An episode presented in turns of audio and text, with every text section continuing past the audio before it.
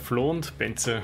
Wir sprechen ja hier über Leadership und Ideen, wie du deine Führungskraftrolle ausfüllen kannst und entsprechend leben kannst. Und da ist uns ein super Buch um die Ecke geflogen, was ich zu Weihnachten bekommen habe und gleich natürlich äh, studiert habe. Und das ist von Carol Dweck und es geht um das Mindset. Und ich glaube, das passt sehr gut in das, was wir sonst so hier besprechen und tun. Wir haben auch ein bisschen hineingeschaut, was so die, der, die Kritik daran ist, aber ich finde, für uns passt das einmal sehr gut einfach ins Bild hinein. Und vielleicht kommen wir sogar dazu, auch ein bisschen damit umzugehen, wie ist das eigentlich, wenn man das Gefühl hat, man ist genau richtig in einer Sache und das, was man gerade gelesen hat, das passt super rein und auf einmal bekommt man irgendwie als Kritik zurück, naja, aber dieses Studienmaterial ist scheinbar schwierig, die Replizierbarkeit ist nicht so gegeben und eigentlich heißt das dann so, ja okay, ist eigentlich eine gute Idee, aber scheinbar auf der wissenschaftlichen Seite funktioniert es dann am Ende vielleicht doch, aber nicht so richtig oder lässt sich zumindest nicht darauf zurückführen und damit beweisen. Und ich glaube, auch das ist was, was mich jetzt die letzten Tage irgendwie ein bisschen beschäftigt hat, wie mit dieser kognitiven Dissonanz umgehen eigentlich, wenn äh, du sowas äh, mitbekommst oder auf sowas reagieren musst im Endeffekt. Ja, vielleicht ähm, kannst du dann kurz da, dazu etwas sagen, was nicht am Cover, aber quasi auf der ersten Seite steht oder worüber sie so allgemein schreibt. Ähm, vielleicht als kurzer Überblick, bevor wir ins Buch reingehen. Das ist ja, also die Carol Dweck ist ja bekannt für das Growth Mindset, beziehungsweise die Entwicklung dieser Theorie sozusagen. Und ich glaube sogar, das Buch, was du hast, äh, war vermutlich sogar das erste große, was sie dazu geschrieben hat, also neben ihren ganzen Forschungspapieren. Und äh, das ist ja auch seitdem in ganz vielen Bereichen wie die Bildung äh, drin geblieben, sozusagen, und wird auch immer wieder aufgegriffen, nämlich der Unterschied zwischen Growth und Fixed Mindset. Und äh, bevor wir da dann reingehen, können wir vielleicht ins Buch mal schauen. Ja, genau. Also im Buch ist das sozusagen ihre Main-These, würde ich jetzt einfach mal sagen, zu sagen, es gibt dieses, dieses Fixed Mindset, wie du es gerade genannt hast. Ja. Sie nennt das das statische Selbstbild. Ich habe es in der deutschen Übersetzung mhm. äh, gelesen. Und äh, das, das, das Growth Mindset ist sozusagen dieses dynamische Selbstbild. Und gemeint ist einfach die Frage nach dem, hast du Talent für das, was du tust? Oder hast du dich einfach hingesetzt und hast viel Zeit investiert, um das zu lernen, das zu üben und mit dem umzugehen und aus dieser Erfahrung heraus dann Erfolg darin zu haben. Und äh, sie legt das im Buch auf, auf die vielfältigsten ähm, Themengebiete um. Also sie fängt an mit viel äh, überredet über Kinder und Schule, genauso dann, sie ist ja College-Professorin, äh, auf Studenten. Ebene und bringt dann auch also Sport auch ein und, und redet viel über die Beziehung von Trainer zu Athlet, was wir ja auch immer wieder probieren einzustreuen, weil wir einfach glauben, dass es so viel Verbindungen gibt zwischen der, der, Führungsarbeit und dem, was im Sport passiert.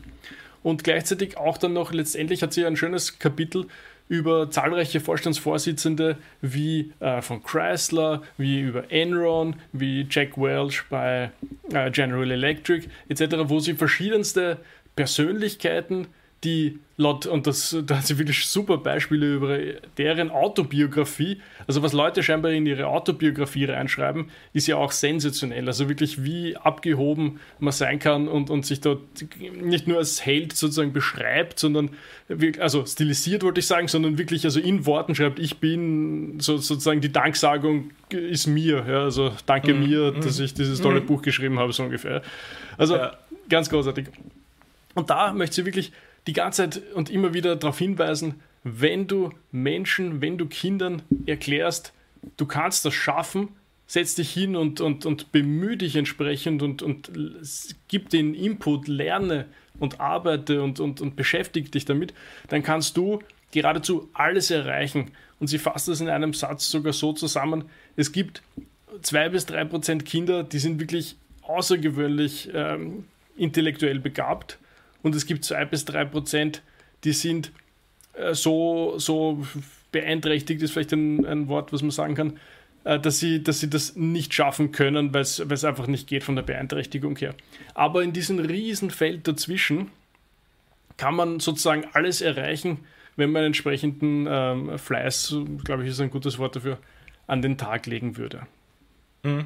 Was ich da dazu sagen muss, ich finde eigentlich diese deutsche Übersetzung fast besser für das Verständnis, weil, wie gesagt, ich kenne das ja nur aus dem Englischen, wo es halt eben das Growth Mindset und Fixed Mindset ist, aber das war Selbstbild, oder? In beiden, in beiden Fällen. In beiden, ja. Statisch und, und, und das finde ich, finde ich eigentlich, um es quasi praktisch zu verstehen, ein viel besserer Begriff als Mindset, weil Mindset klingt so, ja, das ist irgendwie etwas, was da ist und was irgendwie so als Wolke drüber hängt oder vielleicht mal etwas, was man irgendwo als vielleicht als Strategie wählt oder was hinter einer Strategie steht, aber Selbstbild ist ja tatsächlich etwas auf einen selbst äh, bezogen im Sinne von, was kann ich denn da verändern? Und gleichzeitig aber nur mit, mit, mit dem Blick auf mich selber. Und das ist ja deswegen interessant, weil ja, ähm, wenn man es vielleicht ganz einfach sagen möchte, vielleicht auf diesen Schulbereich bezogen, dann wird ja oft dieses Growth Mindset oder dieses, dieses dynamische Selbstbild wird ja oft bezeichnet als oder vielleicht übersetzt als, dass es mehr Sinn macht, sozusagen, ähm, Kindern zu sagen oder sie für den Einsatz zu loben, als für das Endergebnis. Dass sie sich dann quasi als Selbstbild wird das halt entwickelt mit, hey, wenn ich da, hey, mein Einsatz war gut oder hey, ich muss mich da noch mehr bemühen, ist besser, unter Anführungsstrichen besser in einer, in einer pädagogischen Entwicklung vielleicht, als wenn man sagt, ja, gut, äh, du hast jetzt eine gute Note und das bist du. Und äh, das war's. Also jetzt hast du eine schlechte Note, heißt, du bist äh, nicht so schlau. Du hast eine gute Note, ja, fertig, du, du musst gar nichts mehr machen, kannst dich zurücklehnen. Und wenn es mhm. da immer quasi auf diesen, auf diesen Einsatz runtergebrochen wird, dann kann dieser Einsatz sich ja dann widerspiegeln in mehr Lernen oder mehr Fokussieren oder mehr Aufmerksamkeit, mehr Mitarbeit und so weiter und so fort. Und da finde ich eben, wie, gesagt, dieses Selbstbild ähm, ein viel schöneres Wort dafür, was dann auch, glaube ich, verständlicher ist. Ich finde das äh, sehr gut, was du gerade gesagt hast, weil dieses Mindset, ja, das, das, dieses Bild von dir, von dieser Wolke, die da über einem schwebt und das ist halt die, die richtige Wolke oder nicht, das, das äh, ist eigentlich komisch, aber dieses Selbstbild sieht einfach, dass du, dass das was mit dir selber zu tun hat. Wie siehst du selbst äh, dich in diesem äh, Fall und, und siehst du dich dann eben als als, also was auch immer, als Gott gegeben, als Naturtalent, in, in, dass du Mathematik halt verstehst und dass du das kannst und deswegen, und, und dann kommt so ein bisschen die Kehrseite. Wenn du dieses Naturtalent bist, dann ist ja dafür Lernen geradezu, na, wer macht das schon? Hm. Wieso sollte ich dafür lernen, wenn ich das ja eigentlich kann? Ne? Und dann, das hat sich auch immer wieder als, als Beispiel geschrieben, dass wenn du, dass dann in den Kindern oft dieses, naja, wenn ich jetzt dafür lernen muss, dann kann ich es ja nicht mehr. Also dieses Naturtalent ist ja dann weg. Wieso sollte ich dann dafür lernen, wenn ich es. Äh, also das bringt viel mit sich und, und sie hat auch ein paar wunderbare Beispiele von, von ähm, hochtalentierten Musikerkindern, also die, die, die schon mit zehn Jahren auf der, auf der Musikhochschule irgendwie ähm, inskribiert sind und, und dort arbeiten.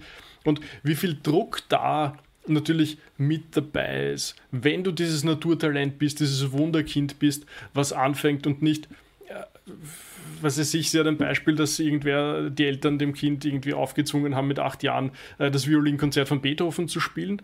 Und dann hat die, diese Lehrerin hat dann gemeint, ja, er, er kann quasi jede Note spielen, aber er spielt es wie ein kleiner Mini-Roboter. Hm. Und, und das wird, wenn es überhaupt klappt, Jahre brauchen, um, um dieses Roboterhafte wieder aus dem Spiel rauszubekommen. Und die vor allem, was die ziemlich große Chance ist, dass die Freude an der Musik komplett weg ist, weil es überfordernd ist, zu früh ist und dieser Stempel aufgedrückt ist von, ja, du bist halt jetzt ein, ein, ein Wunderkind und, da muss man gar nicht viel üben dafür. Ne? Und äh, es gibt scheinbar genug und viele, viele Beispiele dafür, für Leute, die wenig Talent hatten, ursprünglich, viel daran gearbeitet haben und dann in diese Situationen gekommen sind. Ich habe zum Beispiel letztens auch ein Video von ähm, Van Gogh angeschaut. Der hat scheinbar bis er 30 Jahre alt war keinen Pinsel in der Hand gehalten und ist aber mit 37 dann schon gestorben. Also er hat von dem Zeitpunkt, wo er seinen ersten Pinsel bis zum Tod sieben Jahre und die, die letzten zwei, drei Jahre sollen seine, seine tollsten sozusagen gewesen sein. Und das ist halt komplett verrückt eigentlich, wenn man drüber nachdenkt, oder? Das, ich meine, jetzt kann man noch immer sagen, es ist Talent, aber, aber gleichzeitig hat er in dieser Phase fast ein Bild pro Tag gemalt, so ungefähr. Mhm. Also, und, und es sind ja, glaube ich, über 1000 Werke oder so entstanden. Ich weiß jetzt nicht, ob sich das im Kopf halbwegs ausgeht, aber, mhm. aber es ist komplett verrückt eigentlich dann, wie, wie viel, wie viel ähm, Überpotenzial und so da dahinter steckt, wenn du, wenn du diese Zeit hast. Und du wolltest vorher dann noch ein bisschen über dieses äh, pädagogische Konzept dahinter äh, zum Sprechen kommen, wie das, wie das helfen kann oder ja, ja, im Endeffekt hast du jetzt eigentlich sehr viel davon schon in diesen Beispielen gebracht, was ja eigentlich aufzuhängen ist und eigentlich ist dann das, das der, der letzte Punkt, den wir besprechen können, nämlich die, wie definiere ich sowas oder wie kann ich sowas überhaupt einordnen oder evaluieren, was denn diese Dinge überhaupt bedeuten. Und deswegen ist es so spannend zu gehen von einer konkreten methodischen oder strategischen Ausrichtung zu, vielleicht einem mehr pädagogischen Blick, was für die Erziehung ähm, geht, besonders bei, bei irgendwie Kindern und Jugendlichen, weil ja zum Beispiel Talent ist etwas, was, was du einfach nicht äh, evaluieren kannst. Also was heißt schon Talent? Was heißt eben ein Musiktalent? Wie, was ist die Skala? Wie soll ich das jemals irgendwie evaluieren und beforschen können? Wie kann ich das jemals vergleichen? Das heißt, eigentlich können wir uns darauf schon gar nicht mehr ausruhen und sagen, ja, aber jemand ist talentiert und äh, dann müsste das Kind nicht mehr lernen. Und da ist ja eben wieder diese, dieser, dieser Unterschied von konkreter Strategie zu vielleicht einer eher pädagogischen Sichtweise oder für, für die Erziehung, dass es eher darum geht, eben dieses Selbstbild von Kindern und Jugendlichen in eine positive Richtung zu äh, formen und nicht konkret zu sagen, ja, wenn du jetzt alles lernst, dann wirst du super toll. Oder nein, du brauchst gar nicht so viel lernen, weil du kannst das schon. Sondern eher dieses, ähm, eben dieses Selbstbild in die Richtung zu formen, dass ja, wenn ich Einsatz dahinter stecke und mich darauf konzentriere, dann kann ich etwas erreichen. Und hier geht's wieder nicht darum, dann wirst du der oder die Beste in dem, sondern du kannst etwas erreichen. Du kannst dich entwickeln. Und das ist ja wieder ein, ein viel schönerer ähm, Zugang, auch für Kinder und Jugendliche, denen man natürlich immer eher positiv zureden sollte und sie nicht niedermachen sollte, wenn sie mal ein, eine falsche Note spielen oder wenn sie im Sport den Ball nicht fangen können, dann ist die schlechteste Reaktion zu sagen, na, ja, du hast halt kein, kein Talent dafür. Du wirst nie, nie einen Ball fangen können. Weil nämlich, dann kommt das Beispiel, was du gesagt hast, dann vergeht vielleicht sogar der Spaß am Sport oder an der Bewegung oder an der Musik oder am Lernen, an der Mathematik, was auch immer. Wenn ich da aber mit einem Mindset reingehe, so, hey, alles gut, du musst ein bisschen mehr trainieren und schau, es wird schon besser. Also da geht es eben wieder dieses Selbstbild einfach in eine positive Richtung zu drücken und nicht auf dieses Endergebnis so zu beharren, sondern auf diesen, auf diesen Zugang zu Problemen. Nämlich, wenn ich einem Problem dann gegenüberstehe und sage, ah, dafür habe ich kein Talent. Da, das lasse ich lieber. Anstatt dass ich reingehe und sage, hey, ich werde mein Bestes geben, ich werde da so viel Einsatz und Energie reinstecken wie möglich und dann bekomme ich das Ergebnis raus, was ich halt bekomme. Aber was halt eben schön ist, was du auch gesagt hast, äh, was sie ja auch äh, begonnen hat zu beschreiben, ist, dass halt die Bandbreite für den unter Anführungsstrichen Standardmenschen, den Durchschnittsmenschen, riesig ist. Man kann alles schaffen mit eben Einsatz, mit dem richtigen Zugang, mit dranbleiben, mit vielleicht eben diesem, diesem positiven Zugang, dass ja, ich, ich möchte mich einfach nur verbessern. Ich baue jetzt nicht darauf, dass ich irgendwas erreiche, sondern ich möchte mich einfach verbessern. Und das ist halt natürlich besonders in dem Schulbereich sehr interessant, wo es halt dann weniger auf die Noten gehen sollte, sondern mehr auf die Lernprozesse, die Strategien, wie man an Probleme herangeht. Und da ist natürlich so ein, so ein Growth Mindset oder dieses dynamische Selbstbild eigentlich relativ äh, hilfreich als Erziehungsmaßnahme. Ja, das glaube ich sofort. Und weil du jetzt nochmal äh, dieses Talent eben so angesprochen hast und ob man Talenten messen kann, das war auch im Buch drin und das fand ich total interessant. Ähm, ähm, also als Beispiel, Leute lernen zu zeichnen, malen, zeichnen, was auch immer. Ein fünf Tages Intensivkurs oder irgendwie so, wo du halt irgendwie am Montag anfängst und am Freitag ist das fertig oder so. Und da waren die Bilder von Porträts vom ersten Tag und das Bild vom fünften Tag und das war immer so direkt nebeneinander. Und das war komplett irre. Also wirklich diese mhm. Bilder vom ersten Tag waren einfach, ja, also wenn, ich kenne dein Zeichentalent zu wenig, aber wenn du und ich uns hinsetzen und irgendwie probieren, ein Porträt zu malen, so ähnlich wird es dann ausschauen, ja. Und nach den fünf Tagen waren das wirklich, äh, also ich weiß nicht, ob, ob man sagen kann, sensationell, aber es waren wirklich coole Porträts, wo man, wo ganz klar Mimik und, und, und, und Idee und, und Gefühl und, und ich weiß nicht, was alles ablesbar war aus dieser Zeichnung. Also es waren wirklich gute Porträts äh, also ich weiß nicht, ob technisch, wie auch immer, ja, also gut, mhm. das hat mhm. einfach, und, und das war diese, diese Entwicklung von Tag 1 zu Tag 5 ein Wahnsinn, ja, und das ist, ich glaube, Kunst ist so ein Aspekt, wo manche sagen, ja, ich weiß nicht, der eine oder andere, der kann halt super malen, ne? die, die sind schon in der Schule mit einem Comic, äh, mit einem Blog dort gesessen und haben coole Sachen gezeichnet und ich kann halt nicht malen, ne? Ja. Und das ist halt wirklich so ein super Beispiel, finde ich, um, um zu zeigen, ja, dies, diese Bandbreite ist so riesig und, und vieles davon ist einfach nur, wie und die Technik dahinter, und du hast das jetzt gerade auch angesprochen, diese Lernstrategien. Ich meine, mein halbes, nein, eigentlich das ganze Leben bis, bis Uni hat eigentlich niemand uns so recht erklärt, wie eine gute Lernstrategie ausschauen wird. Und ja, da waren halt viele dabei, die das Glück hatten, dass sie eh nicht viel lernen müssen, die, da klappt es dann. Und für die anderen, die, die, die strudeln und straucheln, weil ihnen niemand eben eine gute Lernstrategie mit auf den Weg gibt. Und vielleicht auch noch dieses Beispiel der Freude, was du gehabt hast. Also da gibt es äh, zwei Beispiele, die sie im Buch äh, hat und die, glaube ich, fast jeder kennt. Äh, John Mc McEnroe, glaube ich, so spricht man den aus. Tennisspieler der 80er bis, glaube ich, frühen 90er Jahre. Äh, lange Zeit auch Nummer 1 gewesen. Der großes Talent scheinbar hatte, um dieses Wort zu benutzen, aber selbstständig von sich behauptet hat, dass er, oder zumindest nachher, dass er überhaupt keine Freude am Tennisspiel empfinden kann. Hm von seinem Vater und so hingetrillt und, und etc. Hat auch immer, das, das sieht man dann auch, die, die Schuld bei allen möglichen. Einmal war die Kameramann zu laut und einmal war das Publikum zu leise und beim ja. nächsten Mal, also tausend mhm. Sachen.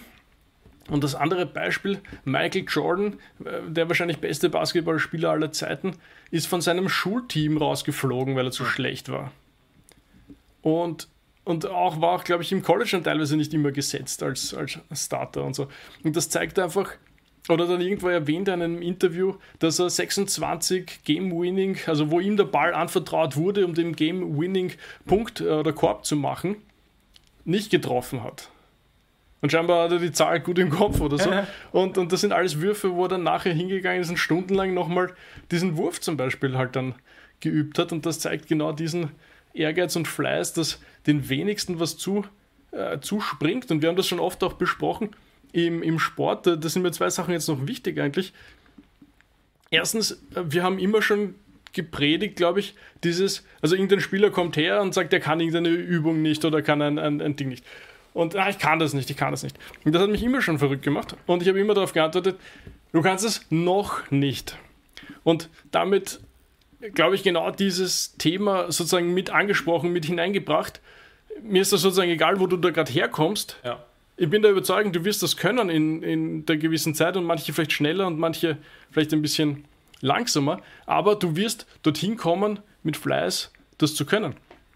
Und der zweite Aspekt, über den wir auch früher oft schon gesprochen haben, dass wenn eben so ein Talent hineinkommt und ein Talent in der Jugend oder Kindheit heißt oft, dass du einfach ein bisschen größer bist als alle anderen. Ja. Oder dass du, und, und stark kommt auch meistens aus, du bist einfach größer. Und dass diese Kinder und auch Jugendliche dann oft gar nicht so gefordert sind in dem, was sie tun, hm. sondern eben das, was man dann Talent nennt, mitbringen. Und dieses Talent heißt dann einfach, dass sie, bis sie auf einmal 18 sind oder 19 sind, sich nie so richtig anstrengen haben müssen, nie so richtig hart trainieren haben müssen. Und auf einmal sind dann in der Herrenklasse oder was auch immer oder dann in einer professionellen äh, Laufbahn, wenn dann lauter Profis unter sich sind, dort hat dann auf einmal jeder Talent. Ne? Nur die ja. einen haben halt hart dran gearbeitet oder arbeiten noch immer hart dran und die anderen interessiert es einfach nicht. Und das ist auch, glaube ich, ein sehr schönes Beispiel, wo wir uns auch immer wieder fragen in, in professionellen Ligen wie in Basketball oder in Football, warum entwickeln sich dort manche auf vielen Aspekten des Spiels nicht weiter und andere aber massiv wo du siehst, die Steigerung von Saison zu Saison zu Saison. Und auch da finde ich, die Parallelen, die das in die Businesswelt bringt und die das zu deinen, zu deinen Teammitgliedern bringt, ist genau dieselbe 1 zu 1. Stellst du Leute ein, und wir wollten dann vielleicht in einer neuen Folge noch über ja. diese Führungsaspekte sprechen, aber vielleicht nur das Cliffhanger dorthin. Stellst du in dein Team Leute ein, die dieses Growth Mindset oder dieses dynamische Selbstbild in sich haben und die der Meinung sind, sie können neue Herausforderungen jederzeit meistern? Oder stellst du da eben Leute ein, die sagen, na das, was ich kann, das kann ich super. Jede Bestätigung oder Erneuerung aus dem heraus hätte als Hauptchance, dass ich mich selber drauf komme, dass ich es eigentlich nicht kann. Mhm. Und was bin ich dann eigentlich wert, wenn ich das nicht kann? Und bin ich dann ja. nicht eigentlich ein Dummkopf? Also das, diese Spirale geht dann ganz schnell hinunter. Und ist das nicht ein sehr wichtiger Aspekt, wenn du Leute einstellst, dass sie dieses dynamische Selbstbild mitbringen? Ja, ich finde es gut. Ich würde da gar nicht mehr viel äh, hinzufügen, nur zwei Kleinigkeiten, so als Abrundung.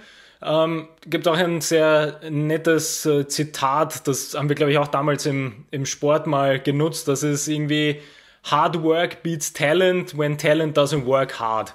Das ist so die, die Kurzzusammenfassung von dem, was du ausgeführt hast, nämlich ja, Talent kann man haben, aber am Ende des Tages muss man damit schon auch etwas aktiv anfangen. Und Anführungsstrichen, was auch immer das Talent sein möge, aber es muss einen Einsatz geben, dass ich mich verändern möchte oder, oder werde oder sollte, wie auch immer.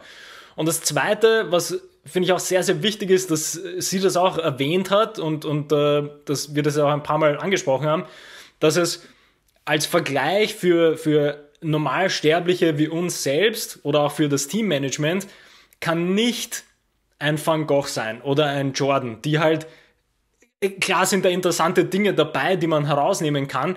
Am Ende des Tages sind das halt diese allerhöchsten Performer in ihrer jeweiligen Spezialdisziplin. Was wir aber sehr wohl hernehmen können, ist eben dieses dynamische Selbstbild, was die auch hatten.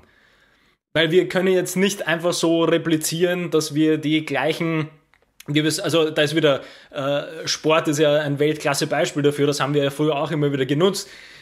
Das kann jetzt ein Usain Bolt sein, der ganz bestimmte äh, Winkel und äh, Abmessungen in seinen Beinen hat, die einfach das in der Dynamik des Laufens dann so hinbekommen, dass er einfach irgendwo ein paar Prozent rausholen kann, was Leistung angeht. Das kann auch ein Jordan sein, der vielleicht dann so, oder ich weiß gar nicht, das war irgendein anderer Sportler, der anscheinend eine seine Achillessehne war um so und so viel Prozent dicker als so die Standard-Sportler-Achillessehne, was natürlich bedeutet, dass seine Sprungkraft eine ganz andere ist, weil einfach die Stabilität rein mechanisch da ist. Also nur so als quasi als Vergleich. Es gibt immer diese mechanischen Unterschiede. Was wir aber sehr wohl hernehmen können, ist, wenn wir jetzt einen Van Gogh oder einen Jordan dann hernehmen, wie du es auch kurz erwähnt hast, relativ sicher haben die immens viel Arbeit hineingesteckt und immens viel Einsatz und Aufmerksamkeit und Konzentration und fokussiertes Nachdenken in irgendwas reingesteckt, damit sie dorthin kommen. Heißt nicht, dass wir jetzt alle Van Gogh sein können. Wir können so einen, also um das äh, quasi gegenüberzustellen mit diesem fünf-Tageskurs, äh, da war wahrscheinlich auch das Allerentscheidendste, dass man fünf Tage konzentriert mit einer guten Anleitung etwas geübt hat. Etwas, wo, wo davor vielleicht nicht viel praktische Erfahrung da war. Dann hat man aber gezielte Anleitung bekommen, hat konzentriert gearbeitet, Aufmerksamkeit reingesteckt, praktisch geübt, hat Feedback bekommen, was man anders machen soll und dann hat man am Ende der fünf Tage eine Verbesserung gehabt. Das ist ja das Schöne, mittlerweile wissen wir das ja auch aus der Gehirnforschung, wie so Lernen am besten funktionieren kann, wie sich das Gehirn verändern kann. Das sind alles Dinge, die dann rein praktisch natürlich äh, machbar sind, wo aber eben dieses Selbstbild trotzdem dazugehört. Weil wenn ich nicht davon ausgehe, dass äh, fünf Tage, ah, das schaffe ich nie. Ah, das, das, das kann ich einfach nie. In fünf Tagen werde ich noch nie mein Porträt quasi schön zeichnen können. Dann heißt das schon, ich gehe mit einem Blick rein, dass okay, ich, ich brauche gar nicht diesen Fokus reinstecken in diesen Workshop, weil ich werde sowieso nicht schaffen. Und da haben wir schon diesen ersten Unterschied drinnen. Mit der man möge sich vorstellen, hey cool, dann lerne ich Porträts machen. Schauen wir mal, was dabei rauskommt. Ich werde versuchen, mein Bestes äh, daran zu geben. Dann werde ich konzentrieren, dann werde ich aufpassen, dann werde ich versuchen, alles Feedback aufzunehmen. Und das ist quasi das Schöne. Das heißt, es ist, finde ich, sehr, sehr gut. Also, wir machen sehr gerne, den Sport herzunehmen, aber tatsächlich dieses, dieses dynamische Selbstbild äh, für sich selbst herauszufinden, wo man denn gerade steht und was das für einen in der Praxis bedeutet. Und nicht jetzt äh, vielleicht äh, auf der, sagen wir so, mechanischen Ebene die Highest Performer in der Gesellschaft herzunehmen, sondern zu überlegen, was haben die denn für ein Selbstbild? Also da geht es ja gar nicht um die Praxis, sondern was hat denn Jordan für ein Selbstbild gehabt? Was hat Van Gogh für ein Selbstbild gehabt? Ziemlich sicher ein dynamisches Selbstbild, weil sie etwas erreichen wollten. Und das ist, glaube ich, das, was man sehr gut mitnehmen kann für einen selbst.